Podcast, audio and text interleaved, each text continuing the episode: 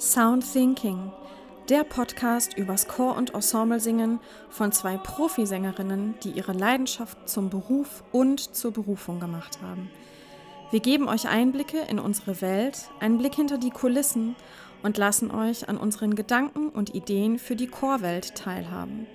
Hier bekommt ihr Inspiration und Anregungen für euer eigenes Singen im Chor oder unter der Dusche. Außerdem sprechen wir über Themen wie Musikerausbildung im Profi- und Laienbereich, über Gesundheit, Repertoire und Skills und lassen euch an unseren Ideen und Visionen teilhaben. Wir, das sind Jenny Reinecke, Mezzosopran und Julia Reckendrees, Sopran, zwei Vollblutmusikerinnen, deren musikalisches Zuhause in der Welt der Chormusik ist.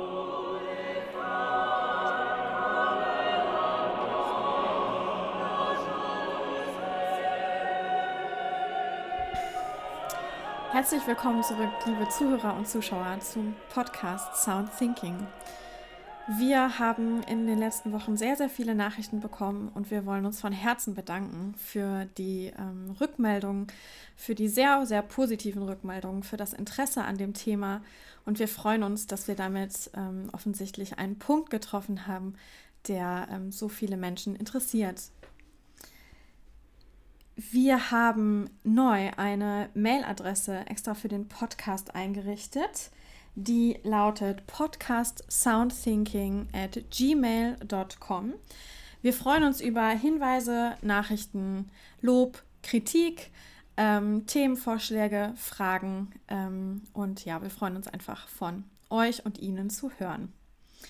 Heute sprechen wir über das Thema, wozu braucht man eigentlich professionelle Chöre. Jenny, vielleicht magst du anfangen, ein bisschen deine Gedanken mit uns zu teilen. Ja, sehr gerne. Auch von mir noch herzlich willkommen. Und zu deiner Frage, Julia, ich habe mich das ziemlich viel gefragt im Zuge der letzten Wochen und Monate und auch davor schon, wozu man eigentlich dieses Berufsfeld überhaupt benötigt. Das ist ja mehr als eine Arbeitsbeschaffungsmaßnahme für, für Sänger, die ihren Platz in der Welt finden müssen. Und ähm, ja, ich glaube, dass es gut ist, ziemlich groß zu denken. Also, dass professionelle Chöre eigentlich eine Leuchtturmfunktion haben. Da können wir vielleicht später auch noch mal was zu sagen. Ähm, und dass sie stellvertretend stehen für eine ganze Szene, die ja eben sich auch aus allen möglichen ähm, äh, Levels von Amateurchören oder von semiprofessionellen Chören äh, gestaltet und auch in allen Altersklassen. Ne? Also es gibt Kinderchöre, es gibt Seniorenchöre und es gibt alles dazwischen. Und ähm, wenn ein, ein Hobby, sage ich mal, so eine riesige ähm, Gesellschaftsgruppe anspricht, dann ist es natürlich toll, wenn eben sozusagen ganz oben auch eine, eine Gruppe steht von Menschen, die das wirklich professionell machen und die ihr Leben dieser Sache widmen. Ja, und Julia, was denkst du denn dazu? Warum brauchen wir professionelle Chöre? Ja, ich, ähm, ich glaube, dass ähm, der Farbenreichtum an Geschmäckern total abgebildet wird. Also ähm, es gibt Chöre mit wirklich sehr, sehr unterschiedlichem Schwerpunkt. Ich habe Chöre kennengelernt, die machen Filmmusik. Chöre, die ausschließlich Jazzmusik machen oder an Big Band angelegte Arrangements singen. Chöre, die mit Band singen, Chöre, die ohne Band singen, Chöre, die in der Kammerchorbesetzung sind und wirklich ganz, ganz feine Kammermusik miteinander machen. Chöre, die in der Oper singen und in einem Schauspiel dabei sind und eine Szene unterstützen. Ähm, und ähm, alles dazwischen eben. Und ich glaube, dass diese Farbigkeit äh, der Interessen total schön zu sehen ist und, ähm, und gleichzeitig äh, glaube ich eben, dass es, dass es wichtig ist, Vorbilder zu haben. Äh, professionelle Chöre, die auch die, die Laien wirklich anspornen in, in, ihrem, in ihrem Tun und in der Kreativität und, und in ihrem Klangempfinden, äh, der Gestaltungsfreude, die man beim Singen eben hat. Ähm, ich zitiere gerne mal wieder Robert Göstl, ähm, der die Chorszene ähm, häufig mit Profifußball vergleicht. Und natürlich gibt es ganz, ganz, ganz viele Laien-Fußballspieler ähm, und Spielerinnen, äh, die ähm, hinarbeiten auf, ähm, auf hohe Qualität und auf hohe Leistung. Und genau dasselbe ist eben in, in der Chorszene genauso. Es gibt ähm, Vereine, äh, Männerchöre, Frauenchöre, gemischte Chöre ähm, in jeglicher Altersklasse, ähm, in jeglichem Zusammenhang in der Schule, in der Musikschule, hobbymäßig, professionell, semi-professionell, ähm, Amateur, Kneipenchöre. Ähm, das Singen verbindet einfach ungemein und ähm, die Profichöre haben dieselbe Berechtigung wie die Profifußballer. Natürlich ähm, ist das einfach eine riesen, riesen, riesengroße Leistung und ähm, ja, spornt alle Laien äh, an, auch nach Höherem zu streben und die Schönheit im Klang zu finden. Das denke ich. Ja, ich glaube, dass das, also ich stimme dir total zu. Ich frage mich allerdings, ob das schon passiert. So wirklich. Also machen denn die Profiköre wirklich viel dafür schon, um eine Beteiligung zu ermöglichen durch Menschen, die eben auch in der Chorszene aktiv sind, aber das nicht professionell machen? Sind sie sich dieser Verantwortung bewusst, die das auch mit sich bringt, so ein Leuchtturm zu sein? Das kann man ja ganz verschieden machen. Man kann sagen, wir machen jetzt hier Mitsingkonzerte einmal im Jahr und alle singen zusammen Mozart-Requiem in einer Philharmonie oder ähm, man kann das vielleicht auch anders regeln. Zum Beispiel ähm, macht es ja der Niederlands Kammerchor, die schicken ganz oft ein Quartett, so eine Abordnung des Chores zu dem Ort, an dem sie an dem Tag ein Konzert geben. Und der da heimische Chor macht einen Workshop mit den Sängern aus dem Profikor und abends wird dann ein Stück oder vielleicht auch zwei Stücke zusammengesungen und danach gibt dann der Niederlands Kammerchor ein Konzert. Das ist auch eine Form von Austausch und von Beteiligung schaffen, ne? auch dieses Erleben, mal auf der Bühne zu stehen mit Leuten, die tagtäglich eben das als Beruf ausüben. Und ich habe mich wirklich gefragt im letzten Jahr besonders, ob das schon so ausgereizt ist, wie das sein könnte. Also ich empfinde häufig, dass es doch eine Kluft gibt zwischen den Profis und den, den Laiensängern. Das ist sicherlich unterschiedlich, ne? das kann man nie über einen Kamm scheren. Aber ja, ich habe mich gefragt, woran liegt das? Ein Grund, ich bin auch gespannt, was, was du dazu denkst, ein Grund, glaube ich, ist, dass die meisten Profiköre in Großstädten verortet sind und Chorszene im Laienbereich aber auch total viel auf dem Land stattfindet. Aber wenn die mal ein Konzert hören wollen, von einem, von einem Rundfunkchor, sage ich mal, oder so, ja, dann müssen die sich immer erst aufmachen und vielleicht zwei Stunden in irgendwie die nächste größere Stadt fahren, ne? Wo, also diese, diese Konzertreisen, die man jetzt zum Beispiel aus den Niederlanden kennt, wo man in verschiedene kleinere Städte auch fährt und da dann so eine Art Konzertreise immer bei jedem Projekt macht. Das ähm, sehe ich hier zum Beispiel nicht so viel. Und alleine das würde ja schon diese Kluft auch ein bisschen schließen, dass man überhaupt mal die Chance hat, die Profis zu hören, nicht nur im Radio, sondern auch live im Konzert zu erleben. Ja. Aber das würde mich echt interessieren, was du denkst zu diesem, diesem mm, Erleben, was ich da habe, dass die, dass da doch irgendwie eine Kluft ist oder eine, ja, dass da eigentlich noch eine Brücke gebaut werden müsste. Ähm, zwei verschiedene Sachen, die ich dazu denke. Äh, erstens, ähm, gibt es ja sehr, sehr viele Mitsing-Konzerte. Du hattest das gerade schon angesprochen. Äh, angefangen hat damit, glaube ich, Simon Halsey. Korrigiere mich, wenn ich falsch äh, liege, aber er hat damit angefangen, wirklich große, große, große Mitsing-Konzerte zu veranstalten. Mit Brahms Requiem, ähm, mit äh, Weihnachtsoratorium, Mozart Requiem, die ganzen Schlager sozusagen, die ganzen Standardstücke ähm, zu machen mit äh, Laienchören, die dann im Konzerthaus sind und mit 2000 Leuten gemeinsam mit einem Profikor diese Stücke singen und auch proben. Das finde ich ganz, ganz toll. Erstmal.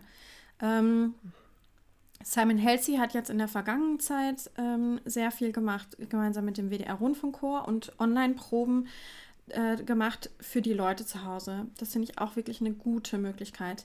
Was ich persönlich total spannend fände und auch gefunden hätte früher, mh, sozusagen als Publikum im Chor zu sitzen. Ich habe ähm, so, ein, so, so ein Projekt einmal mitbekommen von Pavoyervi, glaube ich, am Konzerthaus in Berlin hat er das gemacht mit dem Orchester und die Leute durften sich zwischen die Orchesterinstrumentalisten ähm, setzen und sich ein Instrument aussuchen, dem sie gerne ganz nah lauschen wollten. Und diese Möglichkeit könnte es natürlich in einem Profichor auch geben, dass man Laien einlädt, im Chor zu sitzen in der Stimmgruppe, die sie interessiert und ähm, wirklich nah den Sängern zu lauschen. Was tun die da eigentlich? Und was passiert, wenn man mitten im Klang drin sitzt? Das ist ja auch das, was ich zumindest, und ich schätze, ich spreche für dich mit, was du auch sehr genießt, dass man ja. im Chor eben mitten in, diesem, in dieser Klangwolke drin ist und eingeschlossen ist davon und umarmt wird vom Klang. Das ist das, was ich besonders liebe am Chorsingen. Und das könnte man natürlich ähm, anbieten. Ähm, das Zweite, ähm, was ich sagen wollte, ist diese Kluft und, und du hast recht mit dem, mit dem Stadt- und, und dem ländlichen Gebieten. Also das erste Mal, dass ich einen Profikor gehört habe im Konzert, da war ich Anfang 20. Und in der Kindheit und Jugend bin ich damit überhaupt nicht in Berührung gekommen. Ähm, und zwar nicht, weil mich das nicht interessieren würde, sondern weil es einfach die Möglichkeit nicht gab. Und ich glaube, da verpassen einige ähm, Profiköre wirklich die Chance, die Leute da abzuholen, wo sie sind. Ähm, mhm. Und wirklich dieses, diese Arbeit kennenzulernen, ähm, die die Profiköre ähm, eben machen, weil die Konzerte hauptsächlich in großen Konzerthäusern in den großen Städten stattfinden. Aber man könnte natürlich auch so wie du das gerade schon sagtest, eine Konzerttournee planen und wirklich in kleine Städte gehen, in kleine Gemeinden, wo man weiß, dass da die Chorszene eine ganz, ganz große Bedeutung spielt, um den Leuten die Chance ähm, wirklich vor die Füße zu legen, ähm, solche Konzerterlebnisse mitzuerleben. Ja. Und, ähm, und, und das ist, glaube ich, das ist, glaube ich, ein Riesenschritt, der gemacht werden könnte, dass man aus den Städten rausgeht ähm, und wirklich zu den Leuten hinfährt, sozusagen, um ihnen zu zeigen, was, was ein Profikor macht und wie ein Profikor klingen kann. Die meisten Menschen kennen es, und so war es bei mir auch, hauptsächlich von Aufnahmen. Ja, ja, diese Möglichkeit zu eröffnen oder überhaupt erstmal zu, zu ähm, zeigen, was möglich ist mit menschlicher Stimme, ne? mit menschlicher Stimme, die sozusagen äh, in ganz großer Vielfalt zusammenkommt im, in so einem Ensemble wie einem Chor ähm, und mit einer menschlichen Stimme, die ja im Grunde erstmal jeder hat. Ne? Das ist, glaube ich, auch ein bisschen der Grund dafür, dass Chormusik ähm, gerade im, im professionellen Bereich oft nicht so ein gutes Image hat, weil es im Prinzip was ist, was ja jeder kann. Ne? Wo jeder mit theoretisch anfangen könnte. Man muss nichts äh, kaufen, man muss nicht einfach erstmal drei Jahre Instrumentalunterricht haben, wie zum Beispiel, wenn man jetzt in ein Orchester gehen wollen würde. Da kann man nicht einfach seine Geige nehmen und sich hinsetzen, sondern man muss erstmal in eine Art Vorleistung treten. Ich glaube ja auch, und da werden mir sicherlich viele widersprechen, aber ich sage es trotzdem. Ich glaube, es gibt nicht genug Profiköre. Und zwar meine ich damit jetzt nicht Deutschland per se oder, oder überhaupt Europa, sondern irgendwie so insgesamt, wenn, wenn ein Ensemble, das aus Menschen besteht, die, die das vorleben, dieses zusammen singen, zusammen ihre Stimmen zum Klingen bringen und ja, miteinander kommunizieren auf der Bühne mit Musik, die total hochwertig ist, die zeitlos ist auch, die auch wieder eine Aussage hat, nicht nur durch die Musik, sondern auch durch die Texte, die man transportiert und so, dass, ähm, dass das so einen großen gesellschaftlichen Wert haben würde, wenn da noch mehr Leuchttürme Türme ständen ähm, in der Landschaft. Und vielleicht gar nicht unbedingt große Konzertreisen von den Städten aus notwendig wären. Es muss ja auch nicht jedes Ensemble aus 60 Sängern bestehen. Es gibt ja auch die Möglichkeit, mit nur zwölf Sängern oder 16 äh, Mitgliedern in einem Ensemble einen wunderbaren Klang zu produzieren und eben vielleicht ländlich verordnet, verortet zu sein. Und ähm, ja, da wieder auch mehr kulturelles Leben mitzubringen, wo wirklich jeder von Hause aus sich erstmal beteiligen könnte. Also ich weiß, dass immer wieder gesagt wird, ach, die Hochschulen, die spucken zu viele Studenten aus und es gibt zu viele Musiker, die auf dem freien Markt nicht bestehen können. Aber ich glaube, wenn wirklich Musiker und auch gerade Profiköre ihren Auftrag als, als Leuchtturm, als, ja, als Vorbilder, was du auch eben so schön gesagt hast, begreifen würden und leben würden und darin wirklich auch eine Freude finden würden, was ja auch schon immer mehr passiert. Zum Beispiel SWR Vokalensemble hat diese Patenschaft mit, mit Jugendchören, soweit ich weiß. Landesjugendchor war da mal aus Rheinland-Pfalz ein Patenchor. Ähm, aber wenn da wirklich sozusagen so eine, so eine Aufwärtsspirale entsteht, dann glaube ich nicht, dass es schon zu viele Profiköre gibt, sondern dass man da wirklich noch viel mehr Menschen auch für begeistern könnte, an Bord zu kommen. Ja, ich habe ein paar Gedanken dazu. Also einmal, ähm, die meisten Profiköre hier in Deutschland zumindest äh, gehören ähm, einer Rundfunkanstalt an. Ähm, also es gibt den WDR-Rundfunkchor, den NDR-Rundfunkchor, den Bayerischen Rundfunkchor und so weiter und so fort. Ähm, meiner Meinung nach gibt es nicht genug freie Ensembles. Ähm, so wie zum Beispiel Chorwerk Ruhe oder den Stuttgarter Kammerchor beispielsweise. Ja. Ähm, der Niederlands Kammerchor ist auch ein freies Ensemble wenn wir jetzt mal nach Holland gucken. Und was mir vor allem fehlt ähm, in der Profiszene, ist ein Profi-Pop- ähm, und Jazzchor. Mhm. Ähm, absolut, absolut. ich stimme dir total zu. Ganz, ganz, ganz viele tolle Ensembles in kleiner mhm. Besetzung. Ich denke an Maybe Bob beispielsweise hier in Deutschland, eine Männergruppe von vier Sängern, die wirklich ganz tolle, tolle Arbeit machen oder zum Beispiel an die Regroup aus Schweden. Aber es gibt vor allem in Deutschland überhaupt kein Profi-Pop- und Jazzcore. Dabei ist die Pop- und Jazzcore-Szene im Laienbereich riesengroß. Und da könnte es einen Vorreiter geben. Äh, ich selber habe ja lange im äh, Pop- und Jazzcore von der Musikhochschule in Köln gesungen, unter der Leitung von Erik Sohn und Stefan Görg. Und ähm, Erik war lange Coach von den Wise Guys, ähm, die sicherlich viele kennen. Ähm, und, und nach dem Studium hört es dann auf. Und ich persönlich hätte riesengroße Lust gehabt, es nach dem Studium weiterzumachen auf, dieser, auf diesem Level. Und ähm, da gibt es in Deutschland im Moment noch nichts, meiner Meinung nach. Oder, Jenny? Also, ich habe noch nichts mitbekommen. Ich wüsste auch nicht von einem ich mein, professionellen. Pop-up ist noch ähm, ein riesen ja. tolles Ensemble, aber das ist auch ähm, an, an die Hochschule geknüpft und ist eigentlich ein studentisches Ensemble. Der einzige semi- oder relativ professionelle Pop- und Jazzcore ist eben Vocal Line ähm, aus mhm. Aarhus ähm, in Dänemark unter der Leitung von Jens Johansen. Ähm, aber etwas Vergleichbares gibt es eigentlich nicht und ich glaube, da ist eine riesengroße Chance. Ähm, da etwas Neues entstehen zu lassen, auch auf professioneller Ebene. Und damit meine ich nicht, dass die klassischen Ensembles abgelöst werden sollten. Da möchte ich auf keinen Fall falsch verstanden werden. Die gehören genauso dazu und sollen am liebsten auch noch mehr werden. Trotzdem glaube ich, dass es ähm, einen, einen, großen, einen großen Seitenstrang gibt, der in der Laienszene viel, viel Anklang findet ähm, und der auf der Profi-Ebene nicht bedient wird. Und ähm, ja, das würde ich mir wünschen für Deutschland äh, und für Europa, ähm, dass es da mehr Profi-Pop- und Jazzchöre gibt. Das macht unglaublich viel Spaß zuzuhören und auch zu singen. Und ähm, mm. ja, das, ich würde mich freuen und mich bewerben. ja. Ja, das wäre das wär echt der Hammer. Da habe ich auch irgendwann letztens drüber nachgedacht, ja. Das tatsächlich, ja, wie du sagst, Vocal Line, aber Profi-Chor würde ja bedeuten, dass sie auch bezahlt sind. Das weiß ich nicht, da bin ich nicht tief genug drin in der Thematik äh, oder in der Szene. Ich bin ja eher im klassischen Bereich unterwegs.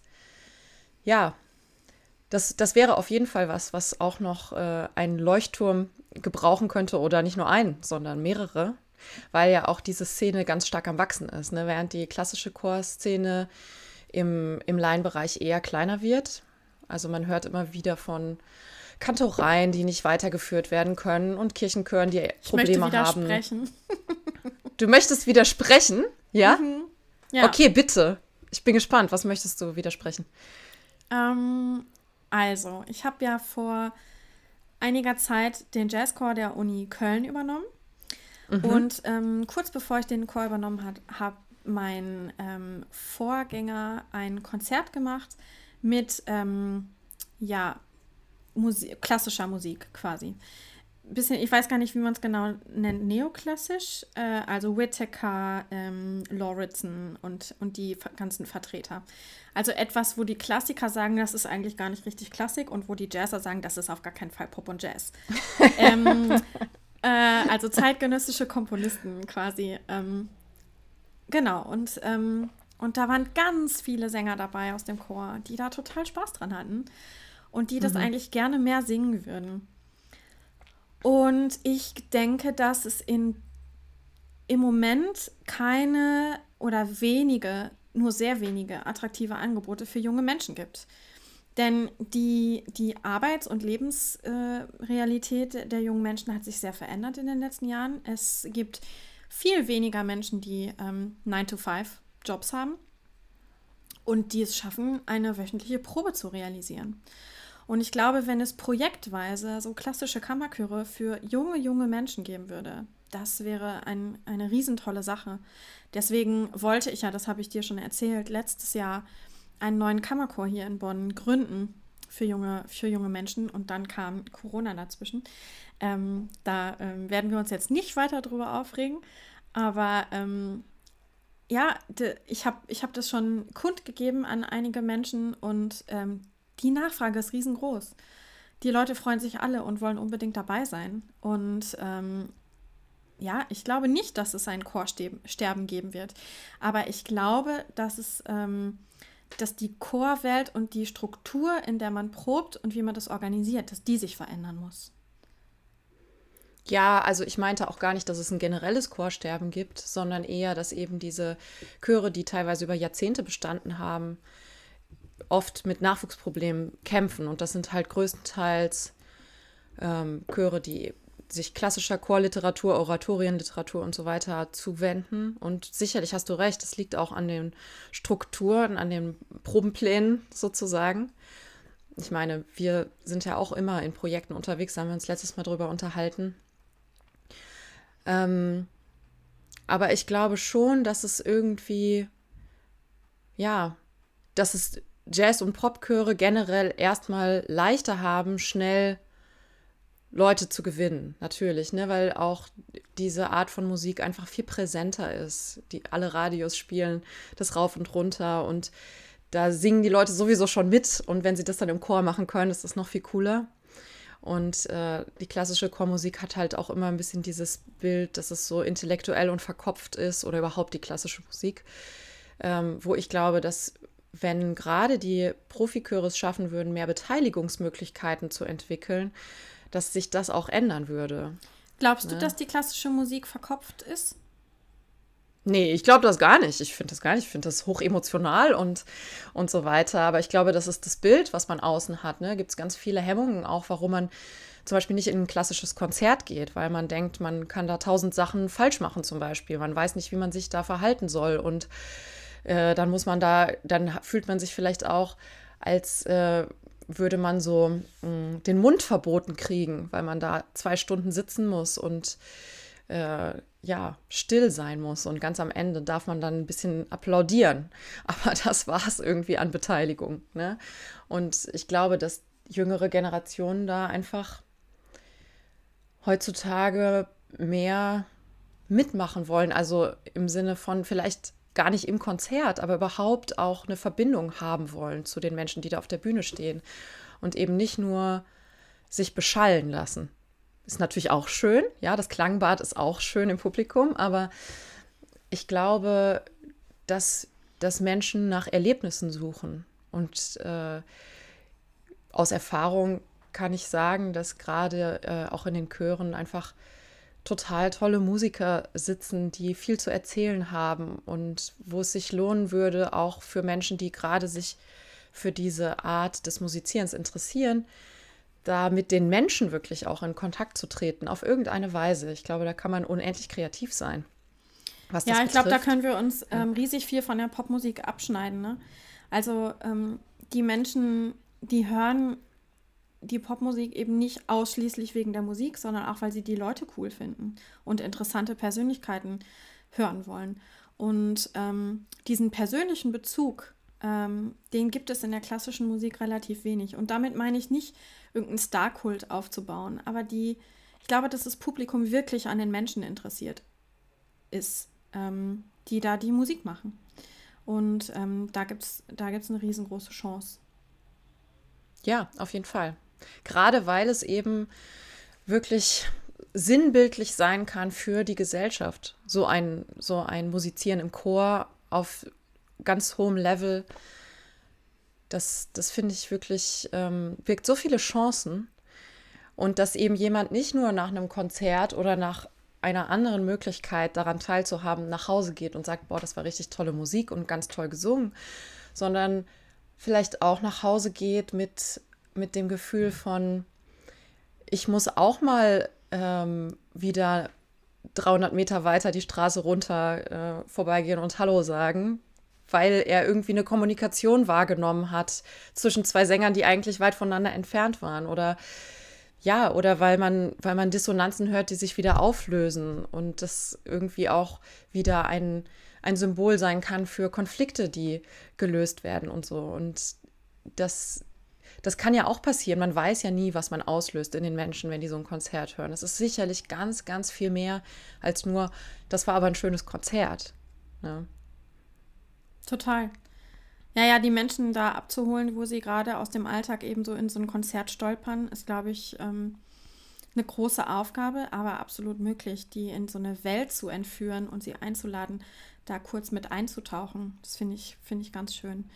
Und ähm, und beim Chorsingen selber, ich hoffe, dass viele Lust darauf kriegen jetzt, wenn sie das hören, ähm, da merkt man ja auch immer wieder, dass das so eine, da, da sprichst du ganz viel drüber, Jenny, dass es so eine gesellschaftliche Minu Miniatur quasi ist und dass man unglaublich viel fürs, ähm, fürs alltägliche Leben aus dem Chor mitnehmen kann. Was ich persönlich immer unglaublich schön finde, ist die, die absolute Gleichberechtigung der Stimmen ähm, und dass eben nicht der Einzelne wichtig ist, sondern dass man gemeinsam stark ist und dass man gemeinsam was erschaffen kann, was ähm, eben größer ist als das, was man alleine schafft. Und ähm, ich erlebe es auch, dass man zu Chorproben, gerade im Laienbereich, egal in welchem Zustand man ist, hinkommen kann. Und man wird aufgefangen. Und das finde ich unglaublich schön, dass es da so einen riesengroßen Zusammenhalt gibt. Und ähm, und dass die Menschen äh, sich gegenseitig unterstützen und man muss überhaupt auch nicht viel reden, ähm, wenn, wenn, wenn man nicht über irgendwas reden will, aber man weiß, man ist da geborgen, sowohl klanglich als auch menschlich. Das ist, ähm, das ist, finde ich, sehr schön. Ja, auf jeden Fall. Und man, man wird gehört. Das ist man auch, glaube ich, etwas, was sehr, sehr wichtig ist. Dass alle Menschen spüren, sie haben die Chance, gehört zu werden. Schön. Ja. ja. Ja, wir freuen uns auch, dass wir gehört werden mit diesem Podcast und dass wir, ähm, Absolut. dass wir die vielen Zuschriften schon bekommen haben. Ähm, hier nochmal der Hinweis an, ähm, an alle, die sich gerne mit uns in Verbindung setzen möchten. Ähm, unsere Mailadresse ist ähm, podcastsoundthinking at gmail.com und wir freuen uns über äh, ja, Hinweise, Vorschläge, Fragen, Kritik. Und ähm, ja, wir freuen uns einfach von euch zu hören. Das kann ich so unterschreiben. Bis zum nächsten Mal. Sehr schön. Bis zum nächsten Mal. Tschüss. Tschüss. Weil sie eben, weil sie eben was machen, was äh, im Prinzip jeder machen kann. Jeder kann erstmal sagen, ich gehe jetzt singen. Muss ich kein Instrument kaufen. Ne? Muss nicht drei Jahre Unterricht nehmen, sondern es gibt ja auf allen Levels Chör Chöre und man kann einfach wohin gehen und mitmachen. Puh. Okay. Auf geht's. Einmal durchatmen. Ja, Julia, deine, deine Kamera, das macht Boah, mich ganz nervös. Du siehst so Meine schön Hand. aus hier. Wahnsinn. Wahnsinn. Danke.